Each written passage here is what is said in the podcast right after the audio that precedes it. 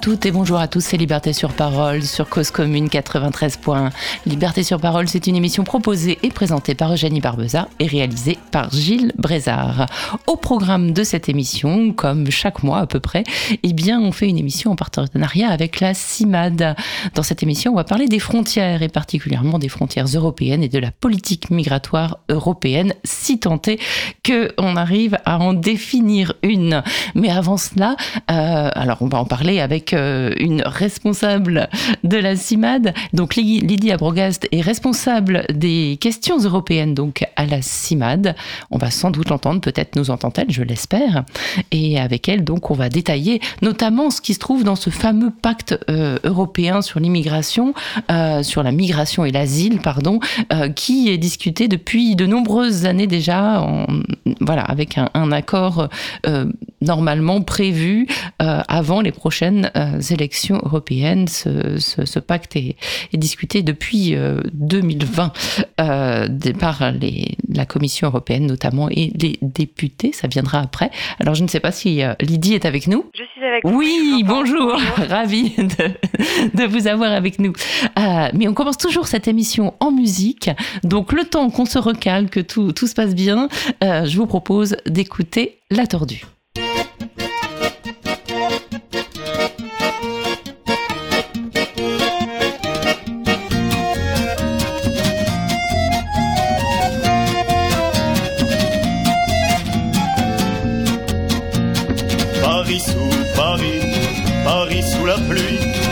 Comme une soupe, sous comme une barrique.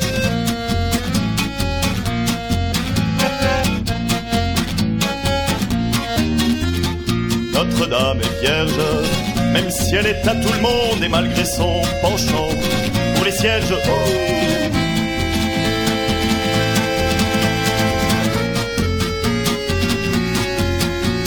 À l'heure où les gardes le bossu du parvis s'en va pisser sa nuit dans les gogues du diable. Alors bave les gargouilles sur les premières grenouilles, sentant de bénitier, bien plus bête que leur pied qui ne fut jamais pris au pas de mauvais plis.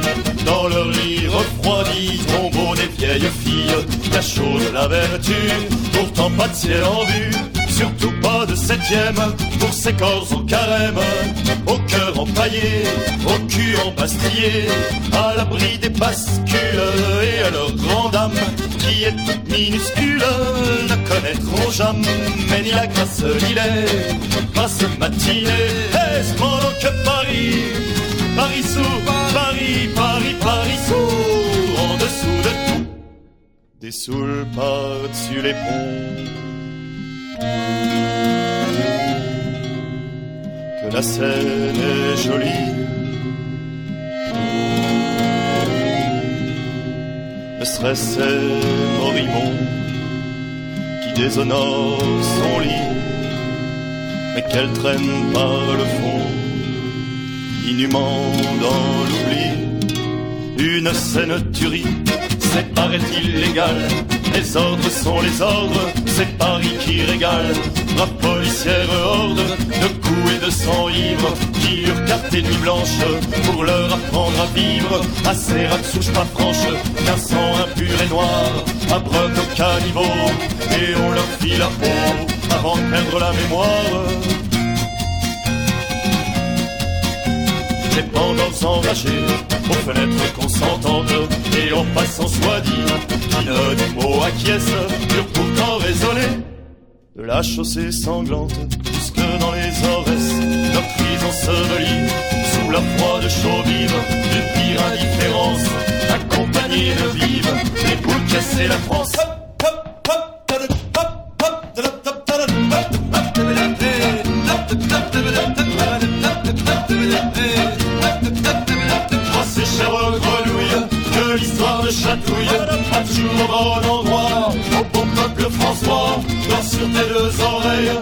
Mais je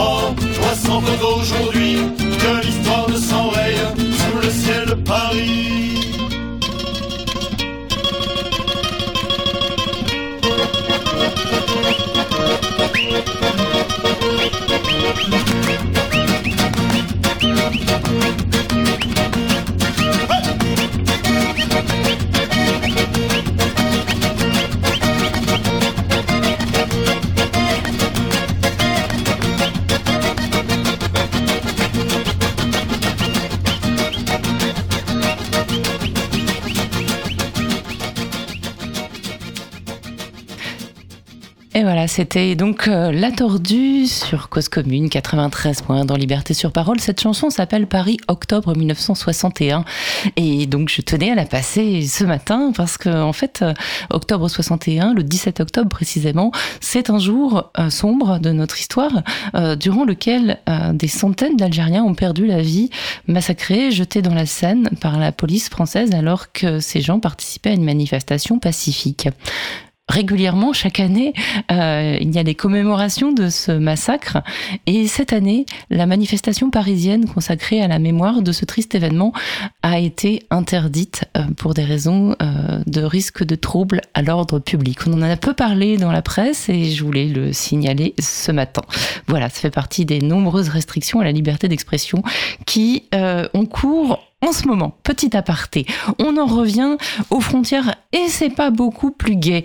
Euh, il y a dix ans, euh, le 3 octobre 2013, un chalutier euh, coulait aux abords au large de l'île de Lampedusa en, Italie.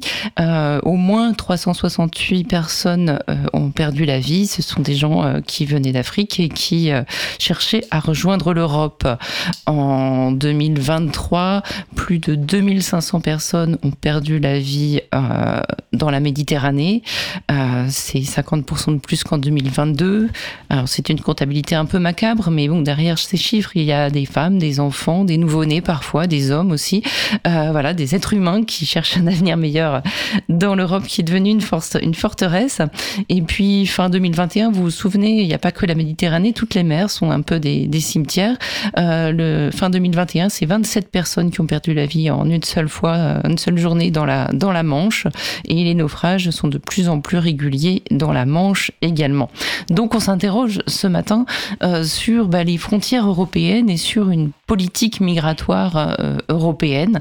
Euh, donc on le fait avec Lydie Abrogast. Vous, vous êtes donc responsable du pôle Solidarité Europe à la CIMAD, responsable des questions européennes. Donc on va parler bien sûr de, questions européennes, mais avant, comme on a une émission régulière en partenariat avec la CIMAD, je voudrais qu'on rappelle ensemble euh, quelle est cette association, la CIMAD, association euh, vieille dame hein, quand même. Je ne sais pas quand elle a été créée, la CIMAD. C'est peut-être la colle, vous savez, vous? Elle a été créée en 39. Voilà. Dans le contexte de la Seconde Guerre mondiale, donc elle a plus de 80 ans. Voilà. Donc, euh, c'est une association qui a pour but d'informer, de défendre les droits des personnes étrangères, c'est ça? Oui, tout à fait.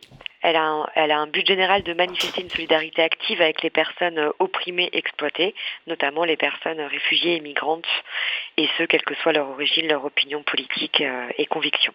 Alors ça se traduit par des permanences d'accès aux droits, il y en a un petit peu partout en France. Euh, ça se traduit par le fait que vous interveniez en centre de rétention. Vous êtes une des associations qui ont pour mission d'intervenir en centre de rétention pour effectuer des recours, informer les personnes etc., qui sont placés en, centre de rétention administrative. Et aussi, euh, vous avez une mission de plaidoyer. Alors, qu'est-ce que c'est le plaidoyer?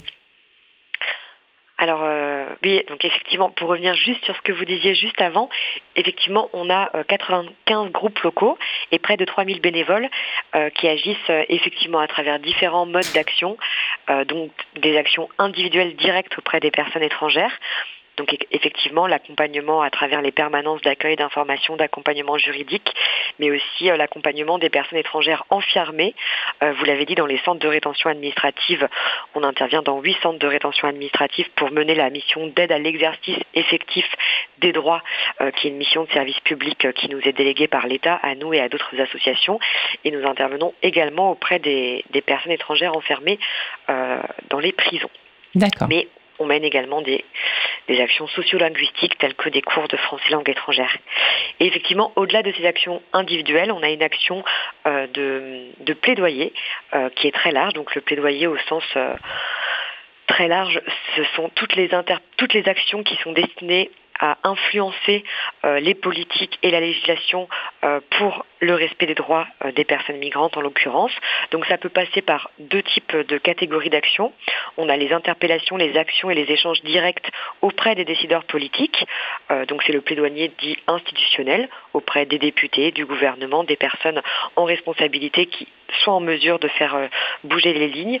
Et on a le plaidoyer dit indirect, qui est un, plaidoyer plus public, qui vise à interpeller, sensibiliser, informer et mobiliser les citoyens afin de faire changer les représentations, les regards et d'influencer là aussi les politiques et les législations pour une meilleure prise en compte des droits des personnes exilées. Voilà, et a changer aussi le, regard, euh, donner la, euh, la, à voir et à entendre leur, leur réalité quotidienne. Et ce qu'on va faire avec vous, bah, c'est tout à fait dans le cadre du, du plaidoyer ce matin, puisqu'on va, euh, on va tâcher de, de, décrypter un petit peu ce qu'est la réglementation européenne en ce qui concerne la migration et l'asile. est-ce qu'il y a déjà des, des enfin, est-ce qu'il y a une politique commune? Parce qu'évidemment, eh bien, les gens arrivent par la mer, parfois par la terre, mais évidemment, ils arrivent dans les pays qui sont au au bord de l'Europe. C'est-à-dire, ils arrivent toujours un peu dans les mêmes pays, en Italie, en Grèce, euh, en Espagne. Et puis après, ben, ils se répartissent. Euh, c'est parfois compliqué, puisqu'il y a ce fameux règlement Dublin, c'est celui qu'on connaît le mieux. Mais quelles sont les, règles communes de l'Europe en matière de migration? Est-ce qu'il y a une, une concertation? Est-ce qu'il y a une politique commune? Alors, il y a déjà effectivement une politique migratoire européenne commune, puisqu'il faut savoir que la politique d'immigration et d'asile relève de la compétence de l'Union européenne. C'est l'un des champs dans lequel euh, c'est d'abord au niveau européen euh, que les États européens légifèrent, et puis ensuite, chaque État membre va appliquer ce droit européen dans son contexte national ou va transposer ce droit européen dans son contexte national même si euh, il y a une prérogative des États très forte qui reste effectivement sur le contrôle de leurs frontières. Euh, donc il y a plusieurs réglementations européennes qui existent déjà.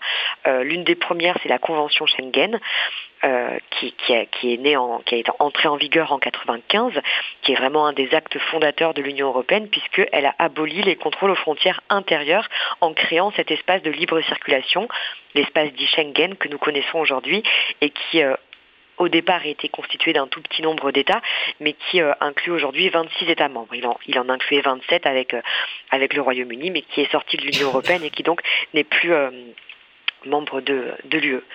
Donc ça, c'est un premier code, le code frontière Schengen, qui a créé l'espace de liberté de circulation au sein de l'espace Schengen pour l'ensemble euh, des, citoyens européens. Donc ça représente aujourd'hui 500 millions de personnes qui sont censées pouvoir circuler librement euh, au sein de cet espace.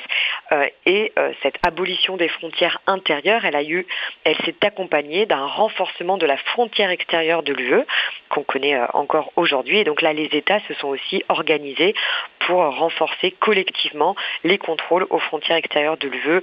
Euh, avec, euh, c'est également euh, légiféré dans le code frontière Schengen. Et puis on peut penser aussi à la création d'une agence commune, Frontex, qui a été créée en 2005 une dizaine d'années après l'entrée en vigueur de la Convention Schengen et qui se nomme aujourd'hui l'agence de garde-côte et de garde-frontière de l'Union européenne. Donc on voit qu'on a une agence européenne dédiée au contrôle et à la surveillance de ces frontières extérieures de l'Union européenne. Donc on voit qu'il y a déjà une réglementation et puis aussi des opérations communes pour contrôler les frontières de l'Union européenne. Et vous en parliez juste avant, euh, l'une des pierres angulaires du système d'asile européen, puisque l'asile est également organisé euh, politiquement et législativement au niveau européen, c'est le fameux règlement Dublin, euh, qui lui détermine quel est l'État membre responsable d'examiner la demande d'asile d'une personne qui est entrée sur le territoire de l'Union européenne. Et ce règlement, il fixe notamment le principe selon lequel c'est prioritairement le premier État sur lequel une personne a posé le pied au sein de l'espace Schengen, donc l'État par lequel elle est entrée euh, sur le territoire de l'Union européenne, qui est responsable de prendre en charge l'examen de la demande de protection internationale de cette personne. Et ce système, donc, il, a, il, a, il, a, il s'est avéré très injuste et très contre-productif, mais il a pour effet effectivement de faire reposer la charge de l'examen des demandes de protection internationale principalement sur les pays situés à la frontière extérieure de l'Union européenne, donc les pays dits aujourd'hui de première entrée, euh, et en particulier les pays situés à la frontière maritime sud de l'Union européenne, tels que la Grèce et l'Italie. Hmm. Alors, vous mettiez un petit conditionnel sur le fait de pouvoir circuler librement dans l'espace Schengen. On a vu que récemment, enfin depuis quelques années, hein, euh, les frontières euh, se referment, c'est-à-dire qu'on a vu que la frontière, par exemple, avec l'Italie, en France, était fermée à Menton, enfin côté. Euh, il y, a à nouveau des contrôles aux frontières. Comment c'est possible? Alors c'est prévu, c'est une possibilité qui est prévue, qui a été prévue dès, le départ hein, dans les textes relatifs à l'espace Schengen les États ont la possibilité, dans des circonstances très exceptionnelles, de rétablir les contrôles à leurs frontières internes. Ça, a notamment été utilisé euh, lors d'événements internationaux tels qu'un sommet de l'OTAN, une réunion du G7, euh, des, des, événements internationaux considérés particulièrement sensibles, euh, également des célébrations sportives telles que la Coupe du Monde de rugby actuellement, on peut, on peut donner cet exemple. Euh, mais depuis plusieurs années, et en particulier depuis 2015, et la fameuse mal nommée crise migratoire, qui était en réalité une crise de l'accueil euh, aux frontières européennes, euh, on a plusieurs États membres, près, sept, qui ont rétabli les contrôles à leurs frontières intérieures et qui ont renouvelé très très régulièrement ce contrôle, puisque normalement, cette possibilité de rétablir les contrôles aux frontières intérieures, malgré la règle de principe de libre circulation, elle doit être liée à des circonstances exceptionnelles, donc elle doit être justifiée par l'État membre auprès de la Commission européenne et elle doit être limitée dans le temps, donc maximum à six mois, renouvelable trois fois pour une durée totale maximale de deux ans. Aujourd'hui, on a plusieurs États, et notamment la France, euh, qui ont rétabli de manière permanente les contrôles à leurs frontières euh, internes. C'est le cas de la France depuis 2015. Mais alors c'est en violation du droit européen, ça Et c'est en violation du droit européen, effectivement. On a, on a plusieurs euh, euh, condamnations qui sont intervenues très récemment. Euh, en avril dernier, au printemps dernier, la Cour de justice de l'Union européenne a condamné l'Autriche pour avoir rétabli les contrôles à ses frontières internes au-delà de la limite de deux ans, sans, sans justifier de nouveaux motifs qui justifiaient ce rétablissement permanent des contrôles. Euh, cette jurisprudence-là a permis euh, également au Conseil d'État français d'interroger la Cour de justice par rapport à la pratique française en la matière. Cour de justice qui a rendu son, verdict le 28 septembre et qui a également euh, statué que la pratique française était contraire au droit européen. D'accord. Mais les, avis de la, Cour, enfin les, décisions de la Cour de, justice européenne, est-ce qu'elles sont contraignantes pour l'État? Pour ça implique quoi pour l'État français? Oui, elles sont contraignantes euh, pour l'État français puisque euh, le, droit européen s'impose aux législations nationales dans les matières dans lesquelles il y a compétence de l'Union européenne, ce qui est le cas euh, en la matière.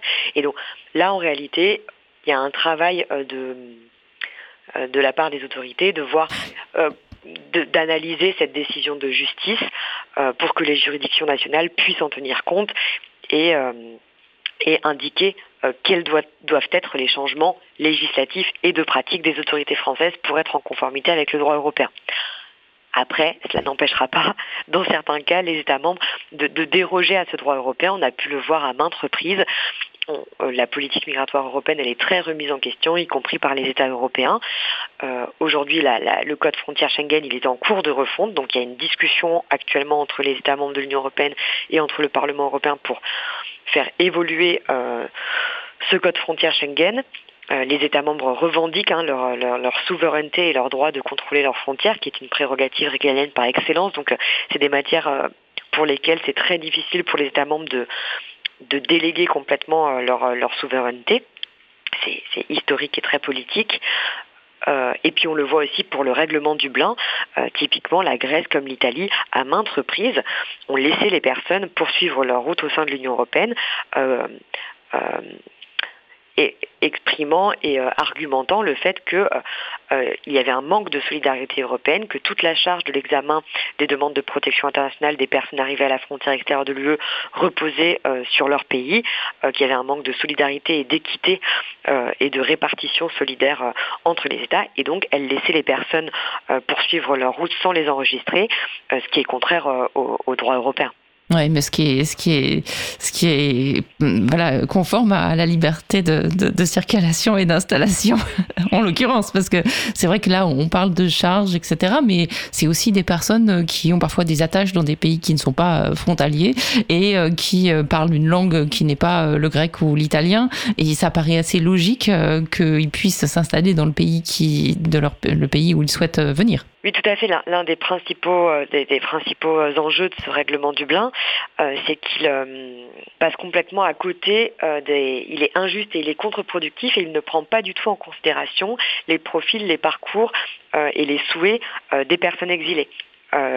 Il assigne un État responsable de la demande de protection sans prendre en compte le fait que certaines personnes ont déjà des attaches familiales ou sociales dans certains États européens qui leur permettraient, enfin qu'elles souhaitent rejoindre et qu'en général elles vont tout faire pour pouvoir les rejoindre, ont parfois déjà eu des périodes d'études dans certains États européens, parlent la langue de certains États européens et pas d'autres, etc.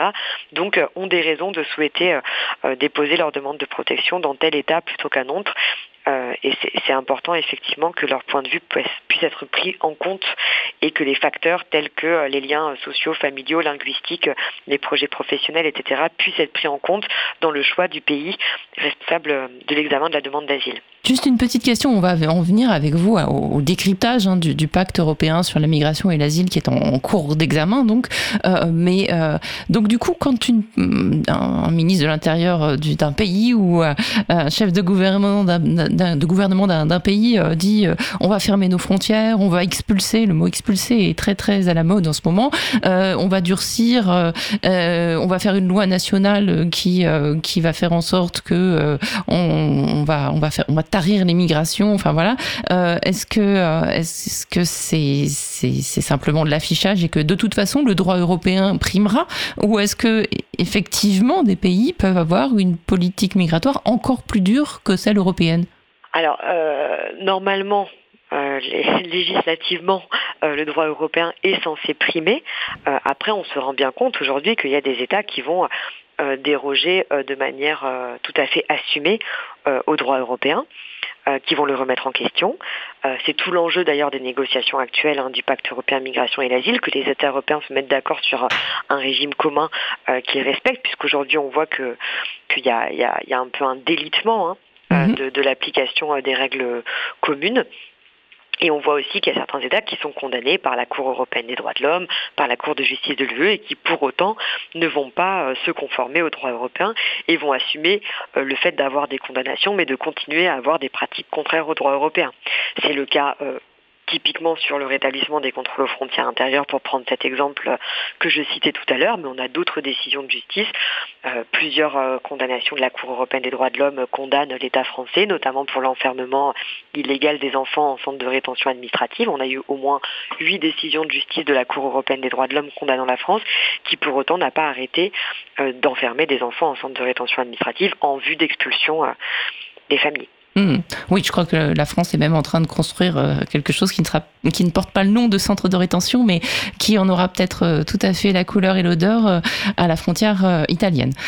donc, où il y avait des graves violations des, droits des, enfants qui étaient refoulés, notamment. Là, on a aussi des espaces de détention, de, de, privation de liberté arbitraire, puisqu'ils ne reposent sur aucun cadre légal. Ce ne sont ni des centres de rétention administrative, ni des locaux de rétention administrative. Donc, il n'y a pas de cadre légal qui, qui fonde euh, ces lieux et donc il n'y a aucune garantie procédurale autour de ces lieux. Ce sont des, des algécos, pour prendre euh, l'exemple de ce qui existe à la frontière franco-italienne, tant dans les Alpes-Maritimes, à la frontière entre Menton et Vintimille, que dans, la, dans les montagnes du Bréançonnet au col de Montgenèvre.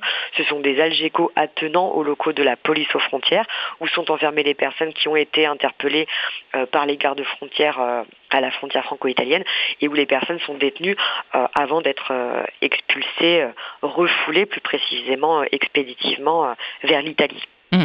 Alors... Sans que euh, puisse accéder à ces lieux ni avocats ni associations juridiques, alors même que dans les centres de rétention administrative, un certain nombre de garanties procédurales sont prévues, avec la possibilité d'accéder, notamment pour les avocats, pour les parlementaires, les députés, et puis les associations qui assurent la mission d'aide à l'exercice effectif des droits. Et donc là, dans ces lieux-là, toutes ces garanties procédurales, elles sautent puisqu'on est dans un flou juridique avec aucune base légale. Hmm.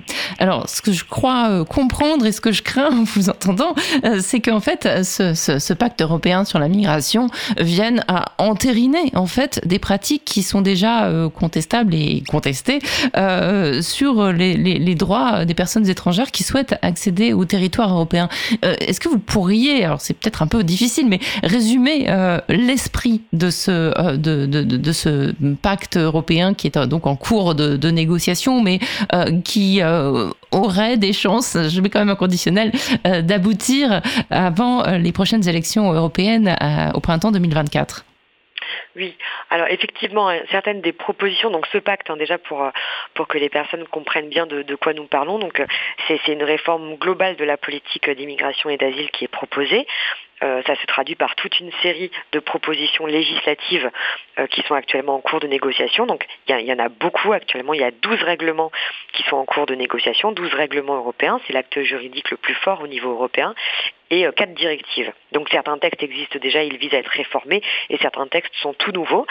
Donc ça, traite d'un très grand nombre de sujets. Mais effectivement, il y a certaines des propositions qui visent à, à entériner, légaliser des pratiques aujourd'hui déjà mises en œuvre par certains États et qui sont aujourd'hui contraires au droit européen. Et euh, si ces propositions sont adoptées en l'état, euh, elles, elles, deviendraient légales, elles seraient euh, légalisées par le droit européen, alors même qu'elles sont contraires aujourd'hui au respect des droits fondamentaux.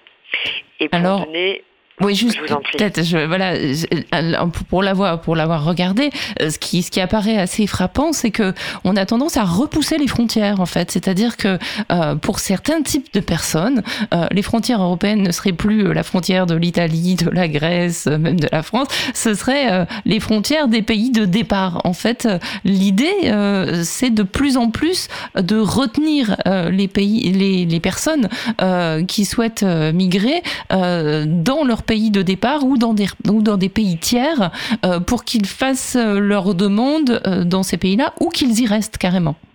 Oui, tout à fait. Alors c'est un processus qui est à l'œuvre depuis de nombreuses années, qui est appelé l'externalisation des politiques migratoires de l'Union européenne. Donc c'est le fait de, de tenter effectivement de déplacer la frontière européenne bien en amont du territoire européen en déléguant aux pays, aux États des pays d'origine et de transit la, le contrôle migratoire euh, des frontières européennes.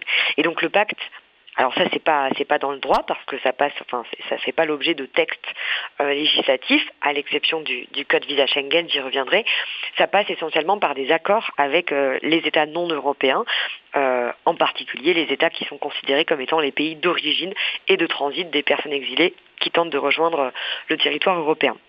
Et donc le pacte, effectivement, quand il a été présenté par la Commission euh, il y a trois ans maintenant, en septembre 2020, euh, les commissaires ont, vraiment réaffirmé l'objectif global de réduire les migrations vers l'Europe en renforçant notamment les contrôles et la collaboration avec les pays d'origine et de transit. Et pour ce faire, euh, le pacte met en avant le fait d'encourager les États membres à utiliser tous les leviers politiques, juridiques qui sont à leur disposition, je peux en citer deux. Euh, il y a le concept de pays tiers sûr qui est, affirmé dans les, dans les propositions législatives du pacte, il y a une forte incitation euh, pour les États membres à ce qu'ils utilisent le concept de pays tiers sûr comme un fondement pour pouvoir refuser l'accès à la demande d'asile sur le territoire euh, européen. Et la position qui a été adoptée par le Conseil de l'UE, donc par les États membres début juin, elle prévoit notamment que pour pouvoir renvoyer un demandeur vers un pays tiers considéré sûr, euh, il faudra qu'il existe un lien entre le demandeur et ce pays. Mais le texte proposé, il est très flou quant à la nature de ce lien. Euh, et ça, c'est très inquiétant puisque ça permettrait, donc il y a une marge d'interprétation très large qui est laissée potentiellement aux États membres. Et un État membre pourrait par exemple estimer que le simple transit dans ce pays avant d'arriver sur le territoire européen puisse suffire à établir ce lien ce qui permettrait par exemple, dans le cas de la situation actuelle euh, qu'on connaît à Lampedusa, de pouvoir envoyer tout le monde en Tunisie ou en voilà. Libye, mmh. si tant est que ces pays soient considérés comme des pays tiers sûrs, ce qui serait extrêmement problématique quand on connaît le traitement euh, qui est réservé aux personnes migrantes euh, dans ces deux pays. Ça, c'est un des leviers qui est utilisé. Euh, un autre levier, euh, c'est le code visa Schengen, c'est euh, la politique visa contre expulsion, pour le dire simplement.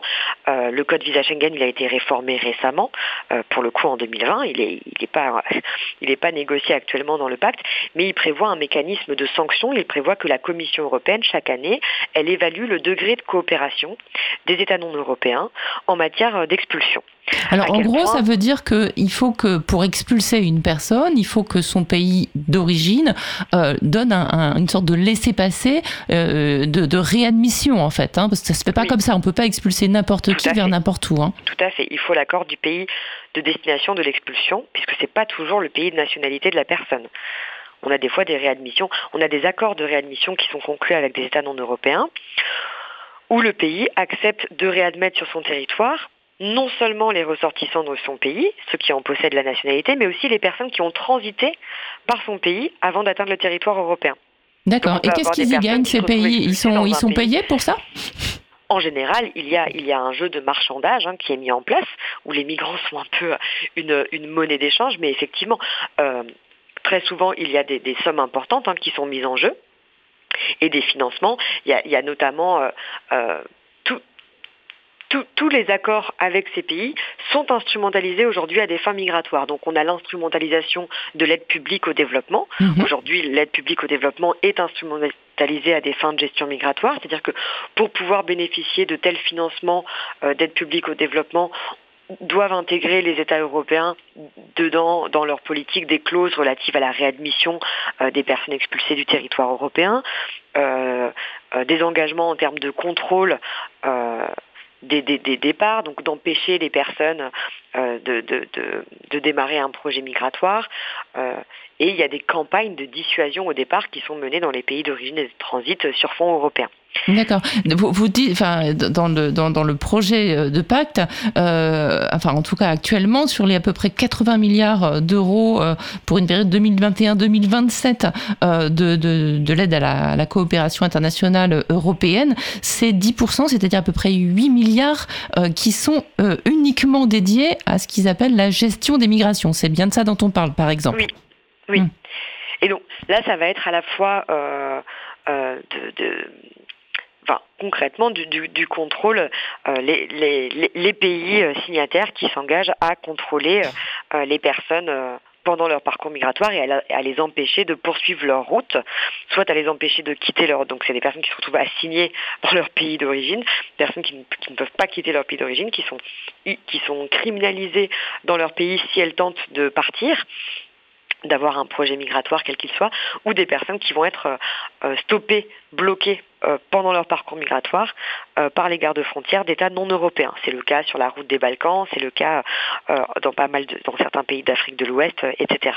Mmh. C'est particulièrement choquant parce que dans l'esprit même, hein, euh, on considère que euh, euh, les personnes qui souhaitent migrer sont des dangers, des personnes qui vont être des charges pour les pays d'accueil, des personnes qu'il faut refouler, alors même que toutes les études, et pas forcément faites par d'affreux gauchistes, hein, prouvent que l'immigration est un, voilà est bénéfique pour pour les pays d'accueil. Et en fait, on part du principe inverse qui est euh, factuellement euh, injuste euh, pour, construire une politique migratoire.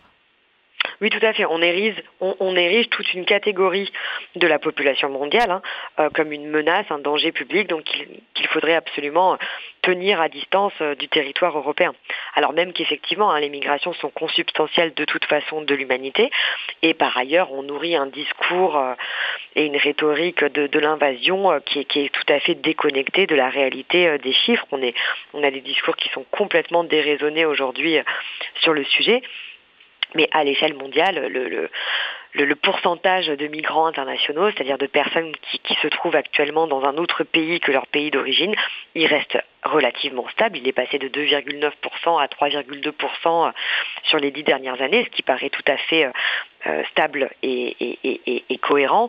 Et si on parle des personnes qui sont... Euh, euh, qui sont qui fuient des persécutions, donc la catégorie spécifique des personnes en demande de protection internationale en, donc, qui sont des potentiels réfugiés politiques, on a l'impression que l'Union européenne fait vraiment face euh, à euh, une, invasion ou une augmentation incroyable de ce nombre de, de demandeurs, alors qu'en réalité, les pays riches à l'échelle mondiale hein, euh, accueillent très peu les réfugiés. Ils n'accueillent que 24% de l'ensemble des réfugiés au monde. Hein. Et donc la, plupart des États qui accueillent les réfugiés sont des États à revenus très faibles ou intermédiaires. Mmh. Pour dire juste la liste des cinq pays qui accueillent le plus de réfugiés au monde, euh, le seul État européen, c'est l'Allemagne qui a la quatrième place, mais sinon, c'est d'abord la Turquie, puis l'Iran, puis le Pakistan, puis l'Ouganda. Mmh. D'accord. Et, et, si, juste pour, pour finir sur les chiffres. Hein. Euh, aujourd'hui, on nous assène de chiffres et puis d'augmentation. Euh, les images à Lampedusa ont, beaucoup fait parler dans ce sens-là. Il faut bien avoir conscience qu'aujourd'hui, les chiffres qui nous sont donnés par l'agence, notamment l'agence Frontex, hein, l'agence de l'Union européenne pour le contrôle et la surveillance des frontières extérieures, c'est 230 000 personnes arrivées à la frontière extérieure de l'UE depuis le début de l'année 2023. C'est extrêmement faible. En pourcentage de la population européenne, ça représente 0,05% de la population européenne. Donc on reste sur des proportions qui sont dérisoires, euh, notamment si on les compare par exemple euh, aux 4 millions de réfugiés ukrainiens que les États membres ont, su accueillir dignement euh, en l'espace de deux ans. Mmh, oui, ben ça on y reviendra parce qu'on a un peu l'impression que ce qui s'est passé avec les, Ukrainiens qui fuyaient la guerre, euh, c'est un peu l'exemple de ce qu'on pourrait faire pour que ça se passe bien, euh, parce que bah voilà, on n'entend pas parler euh, d'invasion d'Ukrainiens, ces gens apprennent le français, ces gens ont trouvé pour beaucoup un travail, se sont pour certains insérés dans la société française et dans d'autres sociétés européennes, ou pour certains ils vont y faire leur vie avant peut-être de retourner en Ukraine, on, on leur souhaite s'ils le veulent. donc voilà voilà, c'est quelque chose, on ne considère pas euh, qu'il y ait un, énorme problème en fait. Donc c'est vraiment une, euh, voilà, une instrumentalisation peut-être, pourrait penser en fonction de la couleur de peau ou euh, on ne sait pas trop, mais en tout cas voilà, il y a vraiment un deux poids deux mesures. Et il faudrait peut-être au contraire prendre exemple sur ce qui s'est sur ce qui s'est fait avec euh, voilà la possibilité de de donner euh, à, ces gens les, droits nécessaires à enfin alors à une vie à peu près normale dans, dans le pays d'accueil, c'est-à-dire le droit de travailler, le droit de se soigner, le droit d'avoir un hébergement même temporaire avant de pouvoir assumer tout à fait normalement le fait de payer un loyer, d'avoir ses enfants scolarisés euh, de manière voilà tout à fait euh, logique et, normale et sans que ça pose euh, aucun problème, bien au contraire. donc d'ailleurs, petite question, mais comment ça a été possible de le faire pour les Ukrainiens alors que c'est pas, enfin, quand on nous dit que c'est pas possible pour les autres, c'est aussi quelque chose de dérogatoire qui a été qui a été mis en place pour eux?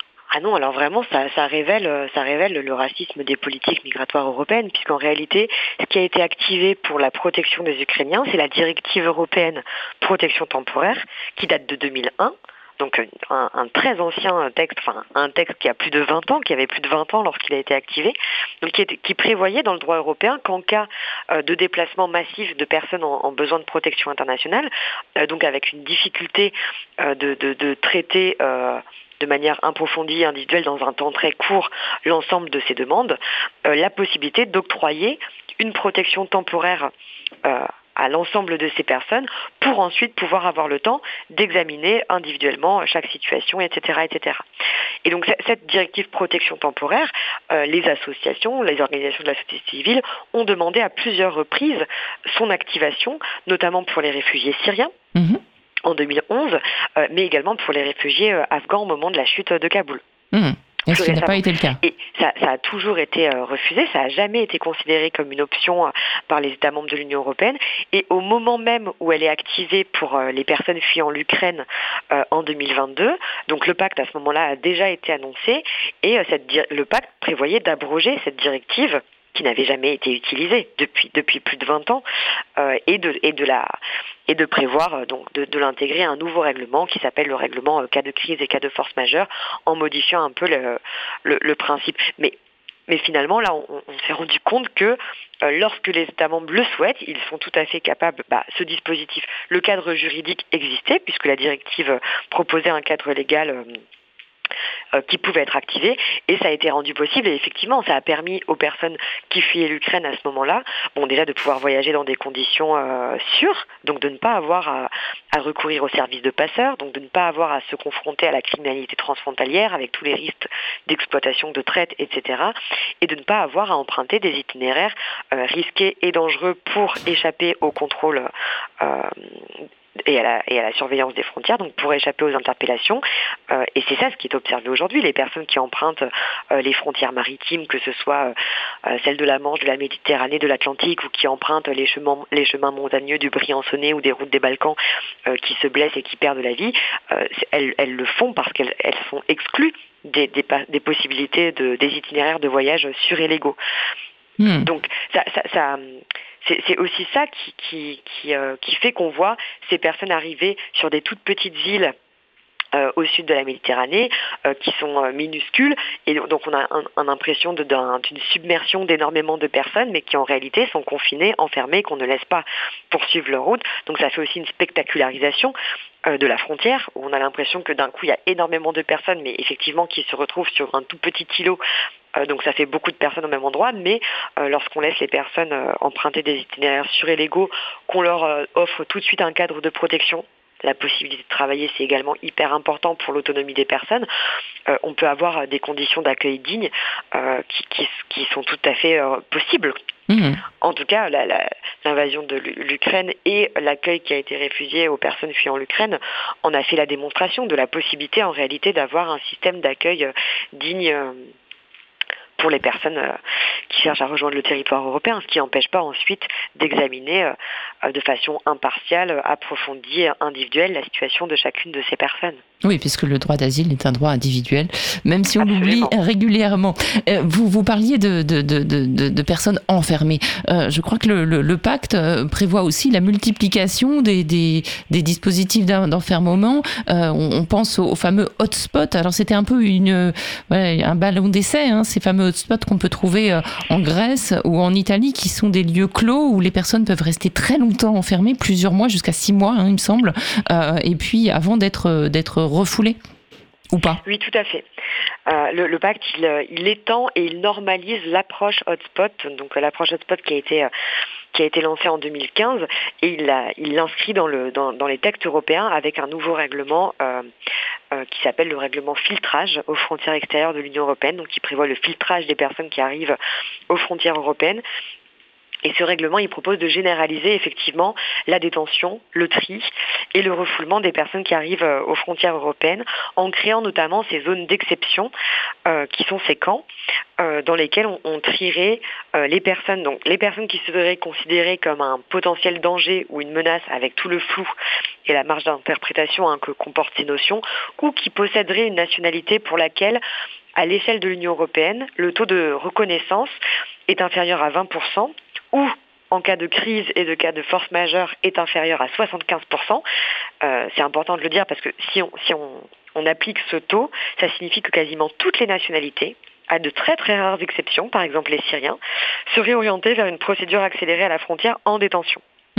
Et ça veut dire aussi que du coup, le côté individuel de l'examen de la demande d'asile, on s'assoit dessus, mais complètement. Exactement. C'est une procédure qui tend à institutionnaliser la pratique discriminatoire de profilage par nationalité, qui est complètement contraire à la, Convention de Genève, qui prohibe expressément toute discrimination fondée sur le pays d'origine et qui prévoit effectivement que chaque demande d'asile doit être euh, traitée de manière individuelle et approfondie. Hmm.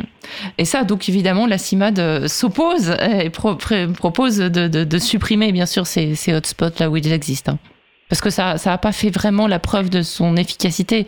Il y a eu très peu de, relocalisation, ce qu'on appelle les relocalisations, ça veut dire de, gens qui sont envoyés dans d'autres pays. Absolument.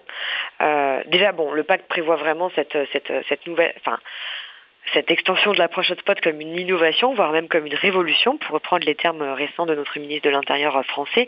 Mais donc la procédure n'a rien de nouveau puisqu'il s'agit effectivement de systématiser ce qui a été mis en œuvre depuis 2015 en Grèce et en Italie. Donc c'est notamment les camps qui, qui ont beaucoup fait parler d'eux, les camps euh, des îles grecques. On pense à l'île de Moria, à l'île, au camp de Moria sur l'île de Lesbos, pardon, et qui prévoyait donc cette sélection entre les personnes que l'Union européenne souhaite accueillir et puis l'expulsion surtout depuis la frontière de toutes les personnes qui seront considérés indésirables. Et on a bien vu depuis sept ans que les camps euh, à ciel ouvert des îles grecques, qui ont été créés dans ce contexte, qui se sont révélés être des lieux de violence psychologique euh, incroyables, où les droits fondamentaux ont été systématiquement bafoués, ils ont favorisé les sentiments xénophobes parmi les populations locales excédées qui vivaient à proximité. Et clairement, ils cette approche, elle n'a pas facilité ni l'accès à l'asile des personnes en besoin de protection internationale qui étaient arrivées à la, frontière maritime sud de l'UE. Elle n'a pas non plus permis euh, de soulager ou d'être solidaire des pays de première entrée, comme l'Italie et la Grèce, en matière d'accueil de ces personnes arrivées à leurs frontières et elle n'a pas du tout amélioré la situation des personnes sur le plan humanitaire. Au contraire, on a, on a, on a, on a, on a été témoin de désastres humanitaires quand on pense aux, incendies, notamment à l'incendie de Moria. Enfin, on a vu des situations dramatiques et des personnes qui se sont retrouvées détenues dans ces camps, parfois pendant des années, avec des, des, des, des, des faits absolument effroyables, tels qu'un taux élevé de suicide chez les enfants mmh. vivant dans ces camps. Bah oui, c'est-à-dire qu'on les prive de tout espoir en fait. Ils sont, ils sont là, on survit pendant des années sans, sans aucun horizon en fait, alors qu'ils ont euh, justement beaucoup voyagé et, et été très motivés euh, pour s'arracher à leur pays. C'est assez, euh, c'est assez effroyable en fait de, de, de voir qu'on veut entériner ça et donc multiplier les hotspots et peut-être même en faire à l'extérieur de l'Europe, c'est ça? Et après oui, alors il y a, a l'ambition. Alors ça pour le moment c'est loin d'être fait.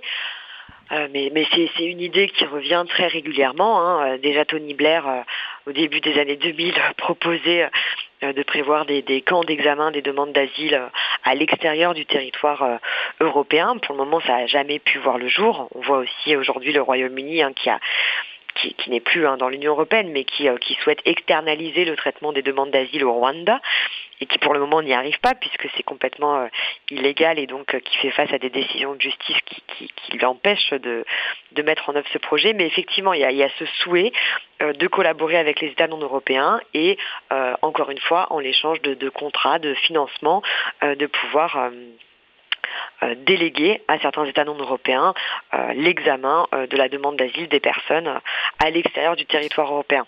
Ce qui est extrêmement problématique puisque dès lors qu'on délègue et qu'on délocalise, bon déjà on, a on a tout, le cadre euh, de la législation protecteur européenne qui ne s'applique plus hein, dès lors qu'on n'est plus sur le territoire européen. C'est le principe de la juridiction qui s'applique sur un certain territoire. Et puis, euh, en termes de contrôle euh, des procédures, de respect des droits fondamentaux, etc., on le voit bien, c'est extrêmement compliqué de, faire la lumière sur les pratiques et les violations des droits qui sont commises à l'extérieur de nos frontières et loin des regards des citoyens européens, mais aussi des parlementaires nationaux et européens. Autre mesure, on va peut-être pas toutes les faire, mais celle-ci m'a particulièrement frappée, euh, c'est le fait que le recours, euh, quand on a un premier refus pour une demande d'asile, hein, ce qui est très fréquent, et il y a beaucoup de, gens qui finalement obtiennent l'asile euh, après un recours, eh bien le recours ne serait pas suspensif. donc les gens pourraient être expulsés, seraient expulsés, et puis leur demande d'examen se ferait pendant qu'ils seraient plus sur le territoire. Ça, c'est juste, enfin c'est presque comique, comique si c'était pas dramatique. Euh, c'est complètement absurde et, euh, et quand même c'est proposé, c'est inscrit. alors pour le moment, c'est alors faut, faut, bien préciser qu'aucun de ces textes hein, n'est encore euh, adopté. C'est en cours de négociation, donc tout peut évoluer, mais effectivement dans la proposition initiale de la Commission européenne, il y avait un flou très très fort sur comment les recours pourront être exercés, quelles juridictions seront en charge de ces questions, et de manière générale, dès lors que le droit au recours n'est pas explicitement précisé dans le texte, cela fait craindre un risque de refoulement.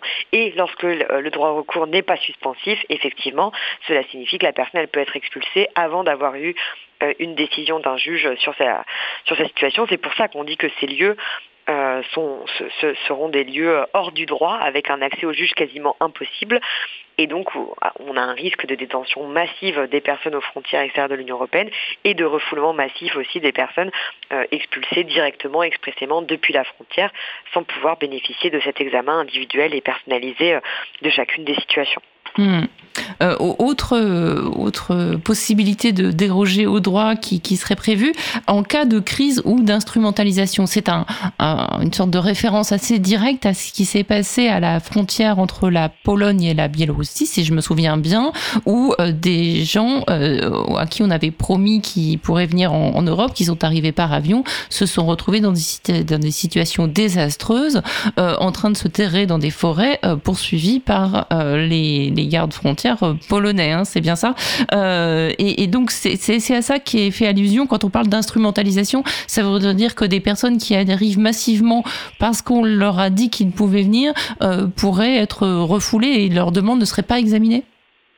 Oui, ça, permet au, Enfin, lorsqu'un État dénonce une situation d'instrumentalisation, euh, le texte, effectivement, le règlement instrumentalisation qui est proposé, euh, l'autoriserait très largement à s'affranchir euh, du droit d'asile, avec la possibilité notamment de, ne plus enregistrer aucune demande d'asile pendant un mois, là aussi hein, d'orienter vers des procédures accélérées à la frontière. Et donc, c'est ce dont on parlait avant, hein, ces procédures dans les camps aux frontières.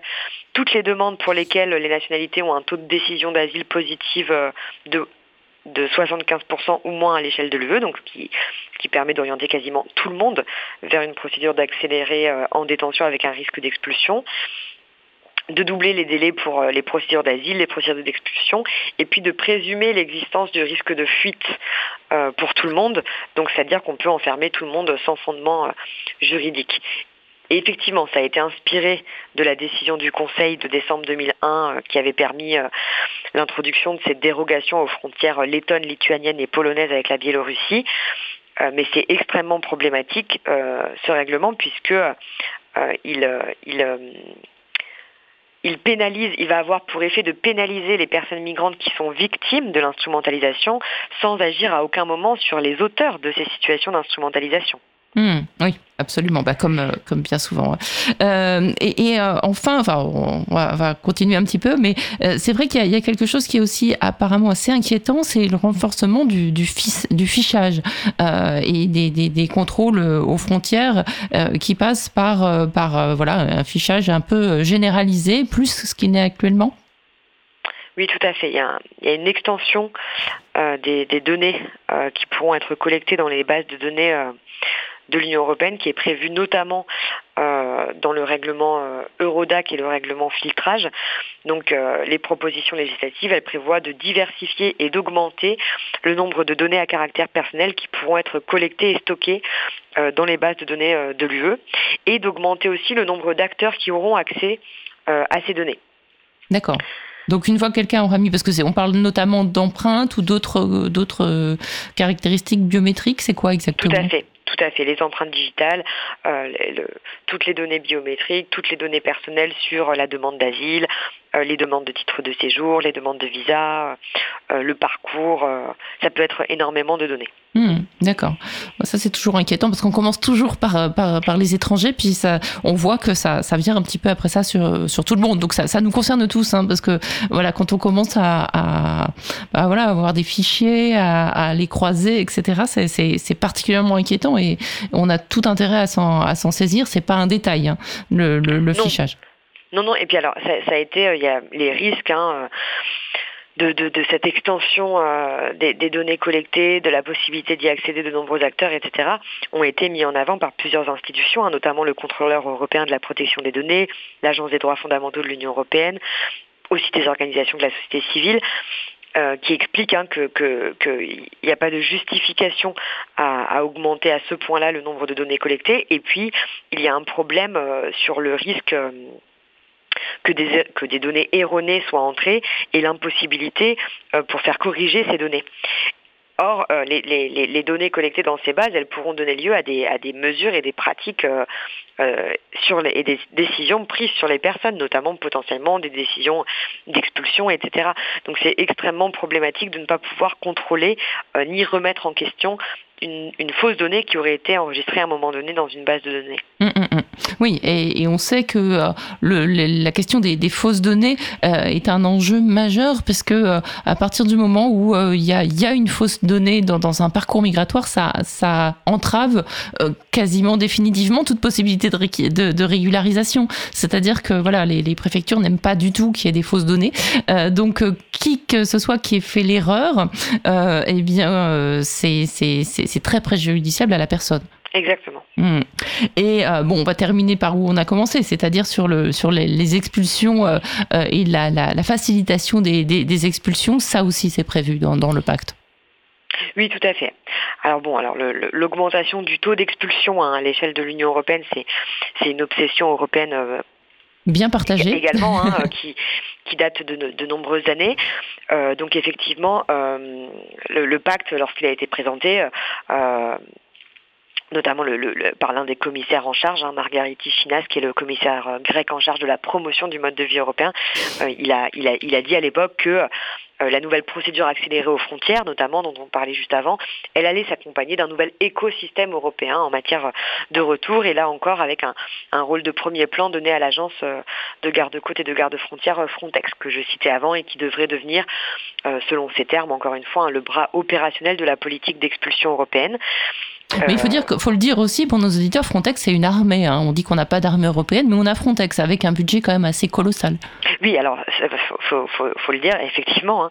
c'est l'agence de l'Union européenne la mieux dotée, donc qui a le budget le plus important. Elle a connu euh, une, augmentation exponentielle de son budget euh, depuis sa création. Euh, le budget de Frontex était autour de 5 millions lors de sa création en 2005. Aujourd'hui, on est prêt à, on n'est pas loin de 900 millions d'euros. Euh, et Frontex mène déjà un grand nombre d'activités. Euh, ce qui est problématique, c'est que par, c'est elle ces activités sont très très très remises en question depuis extrêmement longtemps. Euh, elle a des activités qui demeurent très opaques et difficiles à poursuivre juste juridiquement. et elle il a été démontré à maintes reprises ces dernières années par des organisations de la société civile des journalistes d'investigation, mais aussi plus récemment par des institutions européennes, notamment l'Office européen de lutte contre la fraude, le Parlement européen, la Cour des comptes de l'UE, que certaines de ces activités euh, euh, violaient euh, les droits fondamentaux. Notamment, Frontex aurait été complice de certains refoulements illégaux perpétrés depuis la Grèce vers la, Turquie. Mmh. et certains mortels hein, pour les personnes. et, voilà, avec énormément de violence, avec des tirs à balles réelles sur les personnes, etc. des phénomènes extrêmement graves. Et malgré euh, malgré cela, malgré le fait qu'il y ait une incompatibilité de ces activités démontrée avec le respect des droits, euh, le fait qu'elle ait été euh, condamnée à plusieurs reprises ces dernières années, on augmente sans cesse ses prérogatives et ses moyens sans se donner les moyens justement de s'assurer du respect des droits dans le cadre de ces activités. Hmm. Et effectivement, son rôle est central bon, dans le contrôle des frontières extérieures, évidemment, avec elle aura un rôle particulier à jouer, notamment dans, dans ces camps aux frontières, hein, en matière d'enregistrement, d'identification des personnes. Les agents de Frontex viendront en soutien des gardes-frontières nationaux euh, et elle a un rôle clé dans la politique d'expulsion européenne. C'est déjà le cas. Hein. Frontex organise déjà des vols d'expulsion euh, européens euh, pour le compte des États membres et son rôle en la matière sera largement renforcé. Hmm. Et enfin, alors il y a quand même la mesure, euh, euh, il y a toujours une petite mesure euh, pro-immigration choisie dans un dans un pacte, dans une loi, et donc toujours en lien avec le avec le travail, il y a cette cette fameuse de cette fameuse mesure de facilitation du séjour pour les personnes qui auront été qui très qualifiées, qui qui ont été élues en fait choisies. donc ça c'est ce qui est un peu choquant là-dedans c'est que c'est un peu en contradiction avec ce qui est, ce qui est dit euh, un peu hypocritement, je pense, dans, dans le pacte au départ. C'est on dit bon, il faut plutôt que les gens restent chez eux, qu'on les aide à se développer chez eux, etc. Mais en même temps, on leur pique un peu leur cerveau par cette mesure. Oui, enfin, on, est sur une sur des mesures sur le droit au séjour des travailleurs et travailleuses migrantes mhm. qualifiées, donc euh, dans la logique de l'immigration euh, choisie. Donc c'est des très rares propositions législatives. Hein. Il y en a une, c'est la carte bleue européenne, qui vise à faciliter euh, l'arrivée sur le territoire de, de, ressortiments de pays tiers qui sont hautement qualifiés. Euh, et une autre, c'est euh, la directive permis unique, donc résident de longue durée, là aussi pour des, pour des travailleurs au sein de, de l'Union européenne. Euh, Mais ça concerne extrêmement peu de monde. Hein. C'est, ça concerne extrêmement peu de monde. C'est orienté vers des catégories de personnes euh, qui ont des conditions de ressources euh, élevées ou qui sont extrêmement qualifiées. D'accord, oui, donc ça c'est vraiment le, voilà, c'est, tout à fait marginal. Et mais, c'est intéressant de le préciser parce qu'on se rend bien compte que l'Union européenne est tout à fait capable là aussi d'organiser des parcours euh, sûrs euh, et facilités pour les personnes dont elle souhaite faciliter euh, la migration sur son territoire.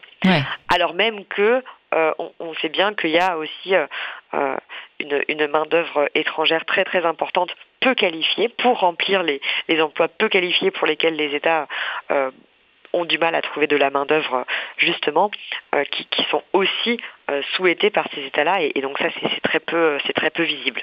Mmh, oui, et donc c'est aussi des personnes qui sont euh, esclavagisées pour, euh, pour certaines, ou en tout cas euh, très souvent dans des situations de travail sans papier, sans droit, exposés donc à la précarité et au risque d'exploitation et d'esclavage, comme vous le dites effectivement. Mm, mm. Et, justement, là encore, entre le droit européen et les, droits nationaux, on parle d'harmonisation, mais est-ce que par exemple, si un pays décide de régulariser massivement au bout de deux ans toutes les personnes qui travaillent dans les secteurs en tension, est-ce que ça ne va pas rentrer en contradiction avec ce pacte ou est-ce que c'est possible? Comment ça se passe? C'est tout à fait possible. En réalité, en matière de droit au séjour, aujourd'hui, euh, il y a très peu de choses qui sont harmonisées au niveau européen. Euh, la politique migratoire européenne, elle, euh, elle, elle, légifère beaucoup plus le contrôle des frontières, de comment fonctionne l'espace Schengen, qu'est-ce qu'on peut faire avec les frontières intérieures de l'espace Schengen, les frontières extérieures, la politique d'asile, la politique d'enfermement, enfermement, expulsion.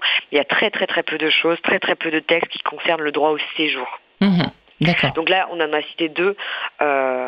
Euh, mais voilà, c'est des épiphénomènes. Ils sont très peu nombreux, les textes relatifs euh, au séjour, qui restent largement la prérogative des États euh, nationaux et qui mènent effectivement leur politique au niveau national en matière de, régularisation ou de droit au séjour pour des raisons professionnelles notamment. Mmh.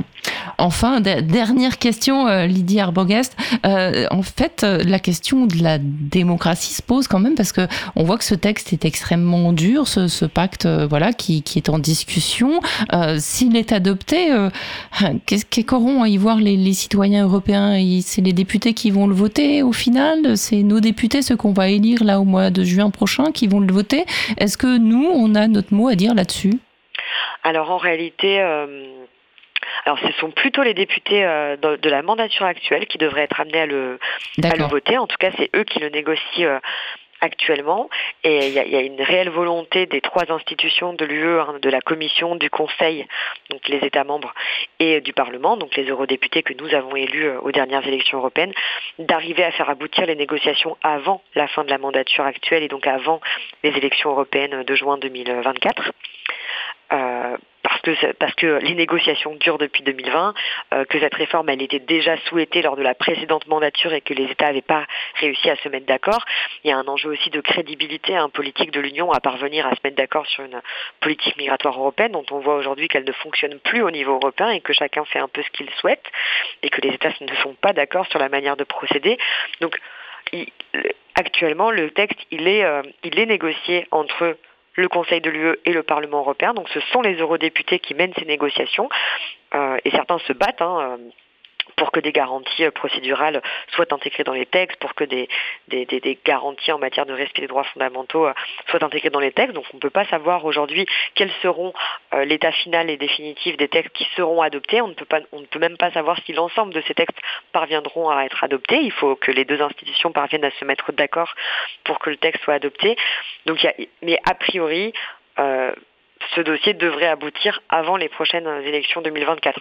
Ça mmh. n'empêche pas que euh, les élections européennes sont importantes et que c'est aussi ça ce qui se joue lorsqu'on vote aux élections européennes.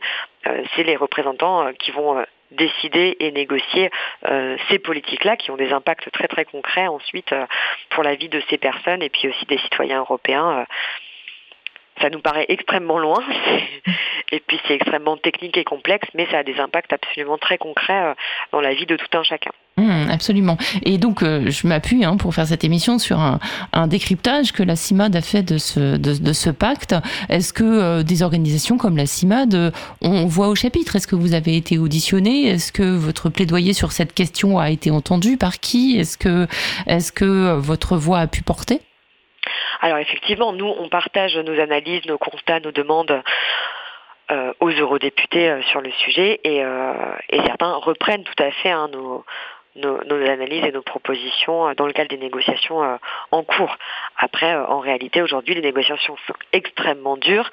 L'échiquier politique n'est pas à notre avantage voilà, on, a une, force euh, importante des droites et d'extrême droite pour durcir les textes, euh, euh, aussi bien au niveau des États qu'au niveau des eurodéputés. Hmm. Bah, ça m'embête de conclure là-dessus, mais c'est ce qu'on va faire quand même, parce que le temps qui nous est imparti arrive à sa fin.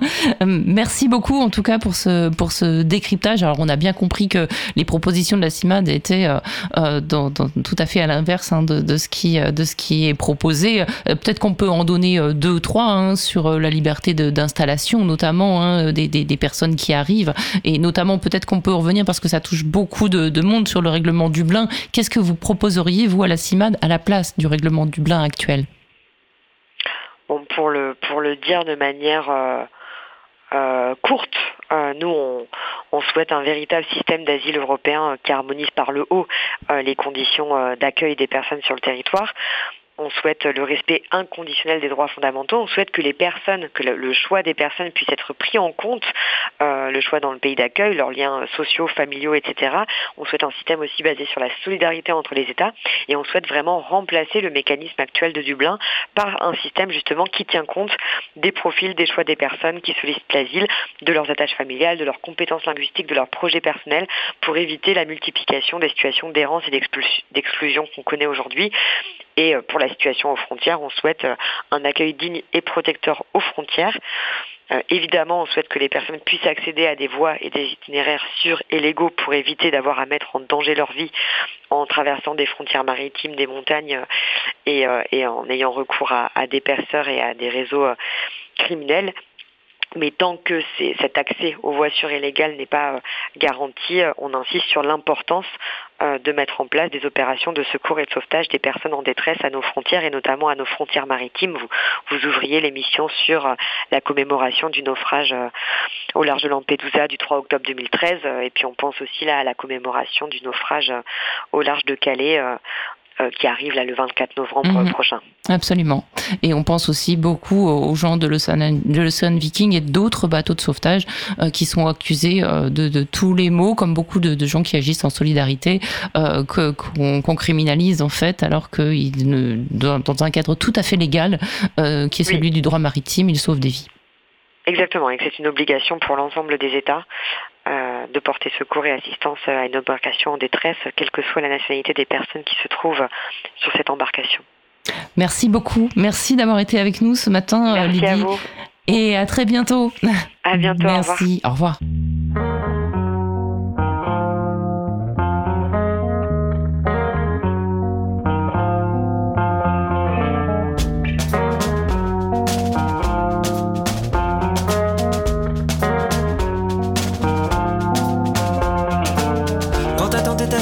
À bord de ce bateau. T'imaginer la France comme un Eldorado. Contre vents et marées, tu es resté debout. La Méditerranée avait une fin de l'eau. De l'eau. Est-ce que je serai le bienvenu chez vous? Ah, est-ce que je serai le bienvenu? C'est tout quand sa mythologie. Gorgoneuse et cyclopes restaient sourds à tes cris Maudit chant des sirènes, leurs promesses de bonheur. Elles t'ont poussé sans peine à surmonter ta peur. Ta peur Est-ce que je serai le bienvenu chez vous? Ah, est-ce que je serai le bienvenu? Que je serai le bienvenu chez vous Ah, est-ce que je serai le bienvenu? C'est tout. Mais les royaumes enchantés sont régis par des lois. Et les contes de fées soumis à des quotas. Tes espoirs sont échoués au bord de la lagune. Tes rêves sont enterrés dans une fosse commune. Tu n'étais pas le bienvenu chez nous, non. Tu n'étais pas le bienvenu, c'est tout. Car tu n'étais pas le bienvenu chez nous, non. Tu n'étais pas le bienvenu, c'est tout. Lampedusa pense ses plaies au petit matin. Cette nuit, la mort a frappé moi. Je n'y pouvais rien. Lampedusa pense ses plaies au petit matin. Cette nuit, la mort a frappé moi. Moi j'étais trop loin.